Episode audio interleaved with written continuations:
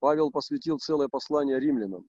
Мы послали самое правильное послание, самое точное послание э, римлянам на итальянском языке. Мы чувствовали, что это очень важное послание к итальянцам. И итальянский язык, он, он именно должен был осветиться, очиститься Евангелием Иисуса Христа. И вы знаете, что именно римляне, итальянцы распяли Христа. Именно их руками, руками итальянцев был распят Сын Божий. Когда Иисус Христос с апостолами пришли на эту землю, и они были в Иерусалиме и в других местах Иудеи, везде повсюду звучала итальянская речь. Это был итальянский язык. И даже когда они зашли в храм, миновщики денег итальяли, именно меняли динарии, кесаря на иудейские деньги. Возможно, это были шекели или еще что-нибудь, но именно там были миновщики денег с итальянских динариев. И Италия, на самом деле, символизирует сегодня эту империю кесаря, империю царств, где глина и железо не могут смешаться. И вы знаете, что апостол Павел, он был обезглавлен в Риме, римлянами, итальянцами. Мы должны понять, что не просто римляне, итальянцы, хотя это собирательный тоже в какой-то степени э, как бы статус, потому что можно было купить э, гражданство Рима. Э, как говорил однажды военнослужащий Павлу, что я купил за большие деньги его. Но на самом деле сегодня мы также видим в Италии очень важное предназначение Господа Иисуса Христа для всей Европы. И лично я верю, что Италия жива сегодня, она продолжает жить, она продолжает быть очень значимой в очах Господа в европейском вот э, именно контексте. И это очень важная страна. Я пережил нечто, э, честно говоря, э, такое, ну, как возрождение в отношении ита- итальянцев. Раньше никогда я этого не переживал. Значит, я хочу поделиться как коротко очень. И то, что Господь стал делать Слово, это то, что Он сразу показал нам о воскрешении невесты. Господь подавляет сегодня демонов, бесов. Это то, что делает наше служение. Оно подавляет, подавляет сопротивление.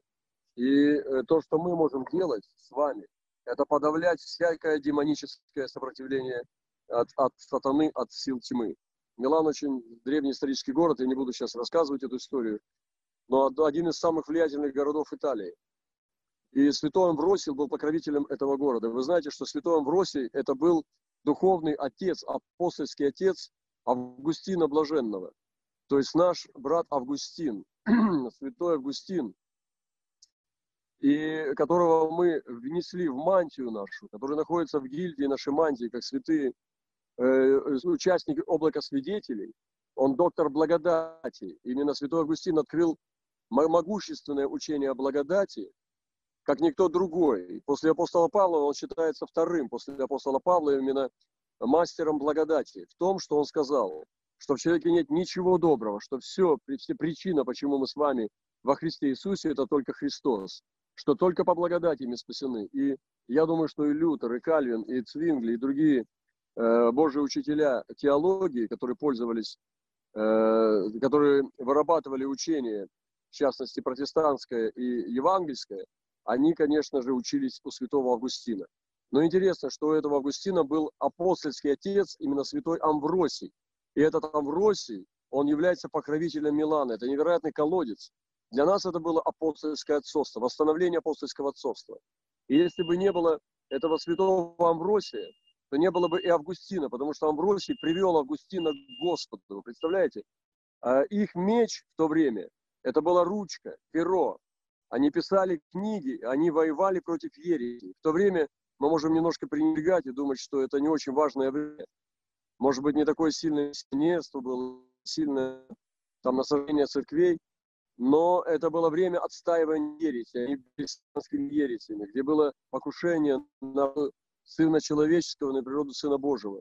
Когда Иисус Христос а, оценивался еретиками, э, или как больше человек, или как больше Господь, когда вот это шла очень сильная опасность на церковь от ересей, в то время поднял Господь святого Амвросия и святого Августина и других учителей, которые отстояли божественность и человечность э, нашего Господа Иисуса Христа. Поэтому это было невероятно важное время. Это было в Италии. Это было очень важное время. Для нас это тоже значит огромное значение занимает, потому что сегодня для нас учение, апостольское учение, возврат к апостольскому учению, от, от, материали, от материализма, от вот этого постмодернистского э, сегодня общества, возврат сегодня к апостольскому учению, он очень необходим. Поэтому для нас сегодня Святой Амвросий – это как знак, как колодец, как дверь в возвращение апостольского учения, апостольского отцовства.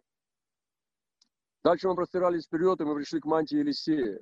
Мы, мы обсуждали некоторые места, которые действительно были очень важны в Елисее, в чудесах, которые он совершал. Они были поднимающими, и там было исцеление похлебки, там было умножение хлебов, еды, там было возвращение топора, то есть инструментов благовестия миссии, там было обеспечение, там было созидание. И вы знаете, одна из таких сильных, мощных идей, которая осталась у нас в сердце после этого э, служения, это что все мы получили очень сильную веру, что мы являемся сынами пророков. И вы знаете, что в отличие от Илии, Елисей создал школу пророков. Это были сыновья э, пророков, и он объединил их в школу. Они двигались, они жили вместе, они служили вместе, он получал, они кушали вместе, иногда не то, что надо, но они совершали служение вместе. Вы знаете, что сделал Илья? Он поднял из этих сыновей, из этой молодежи, сыновей, пророков, которые потом в Израиле практически заквасили Израиль.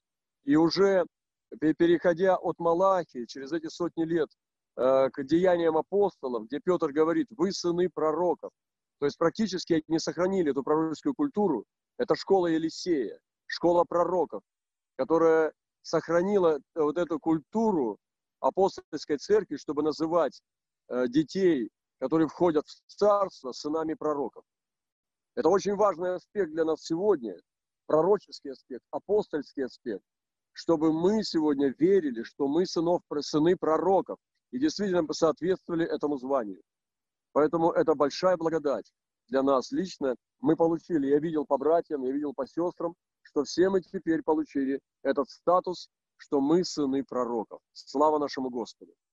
Дальше мы общались и э, говорили о Лии, которая рождала сыновей. И родила она нескольких сыновей, и это было иногда из горечи, иногда из конкуренции, иногда из дел, потому что уже якобы полюбит меня муж, когда я уже третьего ему родила, и потом четвертого, и она восхвалила однажды за Иуду уже Господа, она стала славить его не почему-то, а потому что уже прославление стало вы, э, выливаться из ее сердца. Это было очень важно. И из каких мотивов служим мы с вами? Из каких мотивов мы рождаем свои служения и церковь? И в заключение, вот, э, конечно, было больше, очень много всего было пищи, но в заключение, подводя итог, я хочу поделиться просто с братством. Господь дал самое хорошее наделение и действительно царскую пищу. Это то, что мы все получили надежду для Европы. И было высвобождено откровение, что эта девочка не умерла, но спит. И была высвобождена, когда у нее была теплая рука, и все думали, что это труп. Но на самом деле Божий человек чувствовал, что эта река теплая, рука теплая. И он провозгласил, девочка не умерла, но спит. Братья и сестры, я раньше никогда так не говорил. Это не было так ясно для меня сейчас, как сейчас. Я чувствую, что у Европы есть надежда. Я чувствую, что этот пульс этой маленькой ручки, этой маленькой девочки, мы чувствуем теплоту ее кожи, мы чувствуем ее э, э, э, как бы дыхание жизни. Мы чувствуем, что эта девочка, она не умерла, но она спит. И мы сегодня с этой надеждой идем в новое начало от смерти в жизнь, из смерти в воскресение. И сегодня несем это измерение, что девочка не умерла, но спит. Это европейская невеста. Напоследок перед нашей молитвой. Э, имя Господа – это победоносный. И вы знаете, что Господь победоносный. Победоносный – это не просто победитель. Победитель – победитель, но тот, который несет победу. И вот Писание говорит, «И видел я, что Агнец стоял, снял первую из семи печатей. Иисус снимает сегодня печати. В наших городах, в наших народах есть печати. Но сегодня он надо увидеть, как пророк, как апостол. И увидел я, что Агнец снял первую из семи печатей. Сегодня я молюсь за наши открытые глаза, чтобы мы увидели, что Агнец снимает печати. Давайте мы откроем наши глаза духовные, глаза нашего позитивной веры, глаза апостольской веры и увидим, что Иисус снимает печати. И я услышал одно из четырех животных, говорящее как бы гробовым голосом, иди и смотри. И сегодня я вызываю тоже служение херувимов. Это было одно из четырех животных, это был херувим Божий. И он громовым голосом говорил, «Э, пусть Господь сегодня откроет наши уши, чтобы нам услышать громовой голос херувимов. И он говорил, иди, дорогие братья и сестры, идите, не сидите, идите и смотрите. И вот он говорит, я взглянул. Пусть Господь сегодня откроет наши глаза, чтобы мы не просто смотрели, а чтобы мы взглянули. И вы знаете, иногда мы смотрим, но ничего не видим. И нам нужно передернуться, передернуть затвор и взглянуть по-новому. Сегодня моя, моя молитва о новом взгляде. И я взглянул, и вот конь белый. Какой конь сегодня у нас? Бледный, черный, какой конь? И вот он увидел коня белого. Я хочу сегодня видеть этого белого коня. Я сегодня провозглашаю этого белого коня перед нашими глазами. И на нем всадник, имеющий лук. Этот всадник с луком. Разве мы с вами не тот лук? Разве мы с вами не те стрелы, над которыми работает мастер? И дан ему был венец. И вышел он, как победоносный, и чтобы победить. И вот этот белый конь, это э, конь надежды. Это конь победы надежды. Сегодня в наших служениях должна быть надежда. Несите этого белого коня надежды. Конь символизирует надежду. Белый цвет – это цвет надежды. Мы должны, как никто другой, нести надежду этой планете, этому, этим народам. Всадник, имеющий лук. Эти стрелы избавления, полный колчан. Это тот, кто посылает нас. И ему дан венец. Венец царства, победы и славы. У нас есть этот венец, и ему был дан этот венец, венец награды, и он был победоносный. И цель его – победить и нести победу. Вот он вышел, написано, и вышел он как победоносный, и чтобы победить. Мы с вами, дорогие братья и сестры, нашими группами, которые мы сейчас видим здесь, сидящими, слушающими это слово, мы вышли как победоносные, но мы должны с вами победить. И сегодня пусть Бог благословит. Я хочу, чтобы мы все увидели этого, бедного, э, этого белого всадника после сорванной печати нашего неведения и нашего, нашей слепоты, чтобы Господь сорвал эту печать из наших глаз, чтобы мы увидели этого белого всадника надежды, который вышел, чтобы победить, и он есть победоносный. Несите победу Христа. Это захватывающее время. Это очень благословение время, и особенно самое важное, что я для себя сегодня несу и вынес, это то, что Господь дает нам надежду. Эта девочка не умерла, она просто спит. И мы идем разбудить ее. Давайте подкрепим нашу Европу, давайте возьмемся э, за нее и вытащим ее, поднимем ее за руку. Давайте, братья и сестры, всем вместе, всем нашим скопом, всем нашим братством возьмем и вымолим Европу. Давайте поднимем. Она была колыбелью христианства. Она была там, где э, родилось миссионерство.